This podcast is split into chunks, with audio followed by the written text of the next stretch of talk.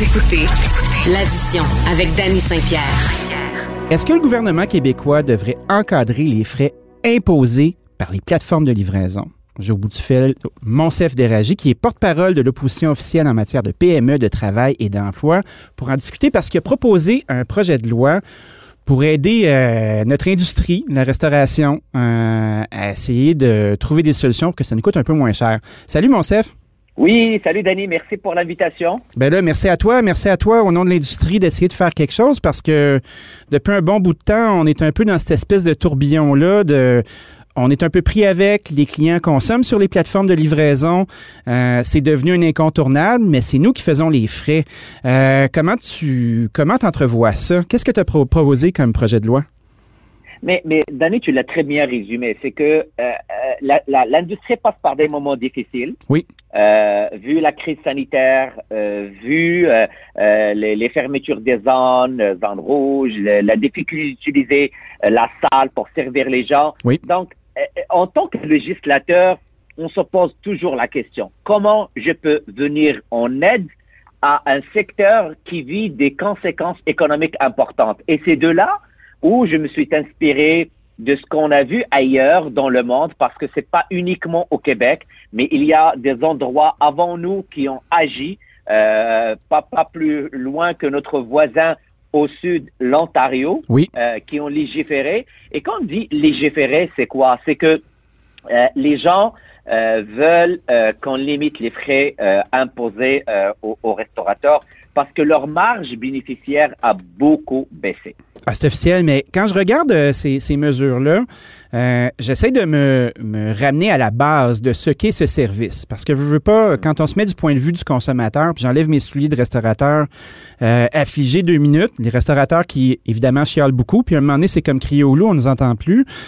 Mais d'arriver puis de faire comme bon, OK, hein, si on pense à Uber ou DoorDash ou Skip, à mon avis, c'est un service de marketing qui s'avère à donner une livraison. On nous charge 30% de frais en général pour obtenir ce service de marketing-là. Puis, quand on essaye d'opérer à l'extérieur de ce service-là, ben notre SEO, notre Search Engine est vraiment très, très bas. On a de la difficulté d'être visible. Les consommateurs se sont habitués à consommer sur cette plateforme-là. Donc, c'est pratiquement un incontournable. Ceci dit, ce service-là est de, est de gré à gré avec des opérateurs. Ils le font en toute légalité. Comment un gouvernement peut arriver à imposer une nouvelle charte de, de frais à une entreprise qui fait les choses sans contrevenir à aucune loi? Ben, vous avez raison. Si, si on prend tout ce que vous venez de dire là, oui. c'est, c'est, je, je ne peux pas dire le contraire, mais malheureusement, nous sommes dans une situation exceptionnelle qui nécessite des réponses exceptionnelles. Tout à fait. Le projet de, le projet de loi, il est limité dans le temps. Et je dis très bien, loi limitant temporairement les frais de service de commande en ligne de livraison de repas pouvant être exigés aux restaurateurs. Parce que quand je viens chez vous, Denis, je oui. vous dis là par rapport à la crise sanitaire, vous n'avez pas le droit d'utiliser votre euh, euh, salle euh, pour servir aux gens. Ben, je viens m'ingérer dans votre business vu la crise sanitaire oui. en vous imposant, peu importe le restaurateur, une quantité limitée de livraison parce que vous ne pouvez pas faire que du prêt à emporter et c'est pas c'est pas un prêt à emporter pour les gens euh, qui est très rentable. Donc la marge bénéficiaire de facto des menus parce que les gens ne, vont, ne viennent plus manger chez vous. Donc la, le seul moyen que vous avez à votre, en votre disposition, c'est utiliser ce, ce service de livraison qui, moi, je ne le critique pas aujourd'hui. Ce que je demande, c'est qu'on ne peut pas venir en aide à un service, qui, à un secteur d'activité qui souffre si on ne leur donne pas euh, euh, une marge de manœuvre en limitant temporairement les frais de service. Et je vous le dis, ça a été fait en Ontario, Colombie-Britannique, mais, une dizaine de villes américaines. Mais comment ils ont fait? Comment euh, là, on est devant un, un, un, facteur qui est de la vitesse aussi et de l'usure, à mon avis. Puis on voit cette usure-là s'exprimer parce qu'il y a des joueurs qui tombent au combat. On, entrevoit l'arrivée de l'été, donc le, le, facteur temporaire s'amoindrit avec le temps. Il reste de moins en moins de semaines avant qu'on puisse ouvrir nos portes et aller manger à l'extérieur. Est-ce que tout cette, ce concept-là, c'est un ballon? C'est euh, une idée pour nous donner bonne, consci bonne conscience où on est vraiment capable de faire quelque chose rapidement, que votre projet soit adapté ben, rapidement. bah, Danny, je suis très déçu que le gouvernement n'a pas déjà agi là. Moi, moi, je vous le dis là, moi, au mois de décembre, je parlais avec le ministre de l'économie, il me disait, oui, c'est une bonne idée. Mais si c'est une bonne idée là, vous avez à votre disposition tous les éléments pour agir. Ils n'ont pas agi. J'ai donné une chance au gouvernement caquiste au mois de décembre, mois de janvier, mois de février. Mais c'est quoi ben, les moyens qu'ils ont euh, pour, euh, pour intervenir, pour dire OK, c'est assez, puis donner un coup de marteau, puis que ça arrête? C'est quoi les moyens qu'ils ben, ont à leur disposition? Ben, ils n'ont pas fait le coup de marteau parce que ce qu'ils ont fait, c'est dire à l'industrie, si vous n'agissez pas, nous, on va agir. Mais qui les a écoutés? Un seul partenaire. Les autres, ils ne l'ont pas écouté. L'Ontario, au mois de décembre, ils ont déjà légiféré. Nous sommes au mois de mars et le gouvernement attend attend que ces compagnies agissent et diminuent leurs frais. Est-ce qu'on oublie, Danny, une chose importante, et, tu peux me corriger? Oh, oui. Ben, c'est pas uniquement ces frais que le restaurateur paye. Un changement de menu. Il y a d'autres frais que les, restaurateurs payent pour être sur ces plateformes. Je ne dis pas que ces plateformes ne rendent pas un service, elles rendent un service important. Mais nos restaurateurs souffrent. Ils sont endettés. Ils n'arrivent pas à avoir euh, beaucoup de revenus pour faire face euh, aux frais euh, euh, de d'opérations qui sont très élevés. Ce que je demande au gouvernement, d'autres d'autres pays, ils ont agi. je ne sais pas qu'est-ce que le ministre de l'Agriculture et de l'Économie attend avant d'agir. Là maintenant, j'ai fait le devoir à leur place. J'ai mis sur la table un projet de loi. Oui. C'est à eux de bouger maintenant. Je suis prêt à l'étudier la semaine prochaine. Que le leader du gouvernement, M. Simon Jonah Barrett, appelle ce projet de loi. On va le régler en une journée. OK. On, fait des, consultations et on, commence le travail. Mais mon chef, je, reviens encore avec la même question parce que je suis peut-être un peu lent, là, mais je comprends pas comment un gouvernement peut arriver et imposer à une entreprise comme Uber de changer ses frais. C'est quoi les mécaniques légales derrière ça? Parce que c'est bien de le dire, il y a d'autres endroits qui l'ont fait. Qu'est-ce qu'ils ont utilisé? Une loi peut arriver à, casser justement une structure de coût? En Ontario, c'est ce qu'ils ont ben, fait. Ils ont dit, OK, on fait une ah, loi, ah, ah. vous n'avez plus le droit de pratiquer ça, on vous impose ça, sinon on sacré votre camp?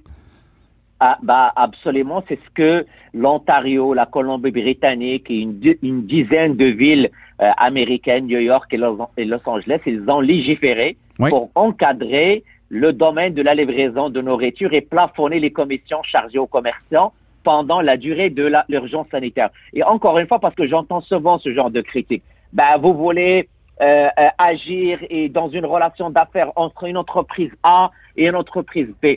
Oui, vous avez raison, mais nous sommes dans une urgence sanitaire. Le gouvernement déjà agit en fermant des restaurants, en fermant des secteurs vu l'urgence sanitaire. Ben oui, moi je suis d'accord avec toi là. Euh, écoute, je suis je suis sur la ligne de front. Mon industrie est sur la ligne de front nous faisons les frais non seulement de, la crise sanitaire, mais de, perception. On est souvent le scapegoat, comme on dit en bon français, euh, l'industrie des bars et de la restauration, pour dire, écoutez, on va, on va commencer à couper les privilèges pour vous conscientiser avec vous. Euh, restez sur les lignes de côté. Euh, je regardais sur ta carte de hockey officielle à l'Assemblée nationale que tu es doctorant en santé publique. Qu'est-ce que tu penses de ça, toi, la fermeture de la restauration en général, la façon dont ça a été fait? Euh, l'espèce de, de, discours euh, dissonant entre le gouvernement et la santé publique, où le docteur Arruda disait que c'était pas nécessaire de fermer. Qu'est-ce que tu en penses de ça? Ben, ben, en fait, ce que, ce que je constate, c'est qu'un an après euh, le début de la pandémie, que c'est une décision que le premier ministre a pris, on s'est rendu compte parce qu'on l'a obligé à dévoiler les avis de la santé publique. Mm-hmm. Il nous a jamais dit, il nous a jamais dit que ça a été sa décision. Donc, le premier ministre nous a menti en plein face. Il nous a dit qu'il s'appuyait. Il nous a dit qu'il s'appuyait sur les avis de la santé publique. Pas grave, pas grave, mais dites-nous au moins la vérité, que vous voulez être prudent. Ça, se dit ça aussi. Mais n'arrivez pas à nous dire plusieurs mois que ça a été la décision de la santé publique. Une fois, nous avons demandé au Parti libéral que le gouvernement doit dévoiler les avis de la santé publique ben, qu'est-ce qu'on on, s'est rendu compte de quoi? C'est que le Premier ministre n'a pas écouté la santé publique. Il a le droit. C'est lui qui, va, qui sera jugé euh, l'année prochaine en élection. Ben au moins, on a, on a levé le voile sur quelque chose. Tu sais, je pense que gouverner en ce moment, c'est quand même assez complexe. Puis, euh, je sens qu'il y a une espèce de consensus à, dire, OK, on va traverser la crise, puis on va y aller. Mais toi, en tant que porte-parole euh, de l'opposition officielle en matière de PME, l'industrie de la restauration, des services alimentaires, des bars, c'est une source d'emploi pour beaucoup de petits commerçants indépendants, puis une main-d'œuvre qui est souvent difficile à requalifier. Est-ce que vous avez euh, d'autres plans à proposer pour aider notre industrie? Parce que visiblement, je pense qu'on va avoir besoin d'un travail concerté à l'Assemblée nationale pour euh, se relever les coudes, euh, puis d'essayer de relancer tout ça parce que mon industrie est à terre, elle est en vie artificiellement avec des subventions qui vont faire leur chemin mais qui vont arrêter à un moment donné. Je, crois qu'on pèle par en avant. Comment vous abordez ça, vous? Bah, vous, vous, avez raison et c'est pour cela euh, j'ai proposé une série de mesures euh, pour euh, venir en aide euh, à l'industrie, notamment que les processus de demande d'aide, surtout l'ARAM. Vous avez vu que l'ARAM, encore une fois, en catimini, le ministre de l'économie a fermé les demandes pour octobre, novembre, décembre sans donner aucune chance aux, restaurateurs, aux, aux, entreprises qui ne l'ont pas fait. Donc, ce que, ce que j'ai demandé... Ça, c'est les 15 000 par mois qui, euh, qui proposaient euh, pour l'industrie pour être capable de l'espèce de prêt, euh, de prêt bonbon ou prêt pardon à 80 de, de, de, remboursement ou quelque chose comme ça, n'est-ce pas? absolument. C'est que en mois de février, on a vu un communiqué envoyé par le ministère de l'Économie qui disait aux gens, si vous n'avez pas déposé votre demande pour octobre, novembre, décembre, bah, les demandes maintenant qu'on va prendre en considération, c'est à partir du mois de janvier. Donc, ce qu'on s'est dit, c'est inacceptable. Ce n'est pas évident pour un restaurateur de jongler avec la bureaucratie, avec les demandes. Bah, je les ai invités à reculer pour permettre à ces restaurateurs qui étaient obligés de faire fonctionner euh, leur entreprise et, pour, éviter la fermeture, de leur donner quand même une chance de réappliquer et de bénéficier du prêt pardon et du prêt euh, du gouvernement. je, vais te faire, je vais te faire un aveu, là, moi, de tous mes amis en restauration. Puis, tu sais, euh, moi, j'ai 44 ans, là, ça fait longtemps qu'on fait cette game-là. Je ne connais pas personne qui a fini par avoir les sous. Euh, remplir les dossiers, c'est pratiquement une semaine d'un travail de bureau. C'est la maison des fous. Puis quand je parlais d'usure au départ dans la conversation qu'on avait, j'ai l'impression que c'est fait pour être complexe pour qu'il y ait des joueurs qui tombent au combat. Puis, tu sais, je veux pas être machiavélique, là, mais de, que les gens aient pas envie de le faire, que ce soit un processus dissuasif, puis qu'on se dise, OK, statistiquement, il y en a qui le feront pas, il y en a qui vont faire faillite, ils vont se tasser du chemin, puis ça va nous coûter moins cher. Ouais.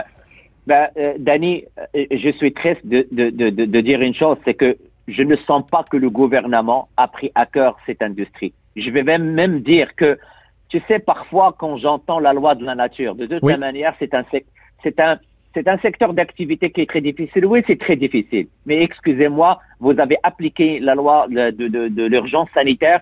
La moindre des choses au ministre de l'économie qui doit s'occuper de l'économie, parce que je pense que la pandémie est gérée par le ministre de la Santé et non pas le ministre de l'économie. Oui. Euh, donc le ministre de l'économie avait la possibilité d'agir et de venir en aide à ce secteur. Malheureusement, ce n'est pas ce que j'ai vu. Et je ne veux pas être aujourd'hui en mode chialage. Non, non, non. L'opposition qui chiale. Qui chiale. On discute. Là, moi, je vous dis, c'est les restaurateurs qui, qui me parlent. C'est les restaurateurs qui me disent, écoute, c'est très difficile pour nous de naviguer dans les programmes. Ça change à chaque fois. Euh, et je l'ai dit au ministre de l'économie, s'il vous plaît, allégez la bureaucratie et les demandes. Euh, trouver des façons d'innover pour aider et venir en aide à ce secteur. Parce que, veux, veux pas, Danny, demain, quand tout sera bon, oui. est-ce que le secteur va se relever? Ben, moi, je pense que ça commence à être théorique, notre affaire, dans la mesure où il y a des articles qui sont sortis cette semaine où on commence à parler d'un d'un retour à la vie normale s'il n'y a pas d'autres variants à 2024. Puis euh, on est euh, on est somme toute en train de gérer une crise sanitaire qui met évidemment l'ensemble de la population en danger, mais qui a une frange au-dessus de 65-70 ans qui est très très très vulnérable. Euh, est-ce que tu penses qu'à un moment donné on va être obligé de flipper le script comme on dit en bon français, puis qu'on commence à confiner cette clientèle là pour leur sécurité, puis qu'on laisse l'économie se réouvrir? Parce que on pourra pas durer deux ans encore comme ça avec la moitié des commerces fermés puis l'économie au ralenti.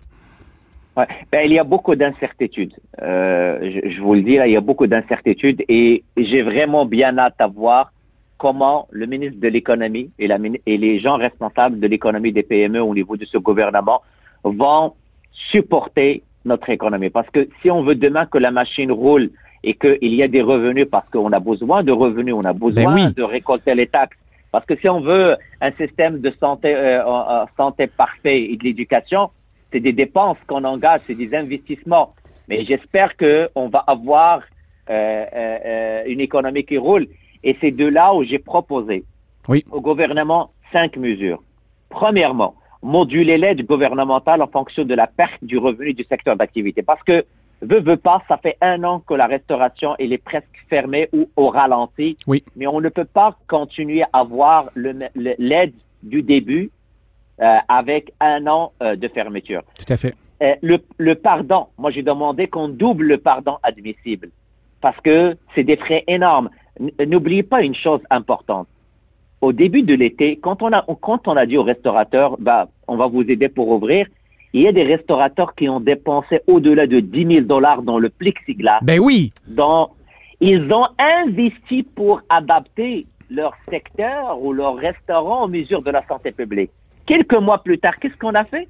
Ben oui. On a, fer- on a fermé. Ben, c'est eux qui ont dépensé pour s'adapter. L'autre chose, pour les gens qui ont bénéficié de ces- de- de- du pardon, là, il va commencer le remboursement. Oui. Et le remboursement, c'est dans quelques mois. Ce que j'ai demandé au gouvernement, c'est d'étaler le remboursement sur une durée beaucoup plus longue, de 5 à 10 ans, pour leur donner de- une, flexi- une flexibilité. Donc, c'est des mesures très simples, Oui. mais le gouvernement doit absolument, avant de penser à la nouvelle économie, parce que le mot-clé maintenant, là, la nouvelle économie, la modernité, est-ce qu'on peut prendre le temps nécessaire de penser à ceux, à, à- aux secteurs d'activité qui ont, euh, qui ont vécu des moments très difficiles pendant la pandémie? Ben, J'espère. En tout cas, euh, ça a été très intéressant de discuter avec toi, Monsef. Merci infiniment euh, pour l'effort déployé. J'espère que j'espère que le message va se faire entendre. J'espère qu'on va être capable de pouvoir euh, au moins profiter dans cette, on l'espère, fin de vague de mesures qui sont plus souples. Puis, on se dit à très bientôt pour en rediscuter. Merci beaucoup. Mer- Merci, Danny, mais je le dis à l'ensemble des restaurateurs, merci pour euh, leur, leur euh, temps, merci pour tout ce qu'ils font pour l'économie québécoise.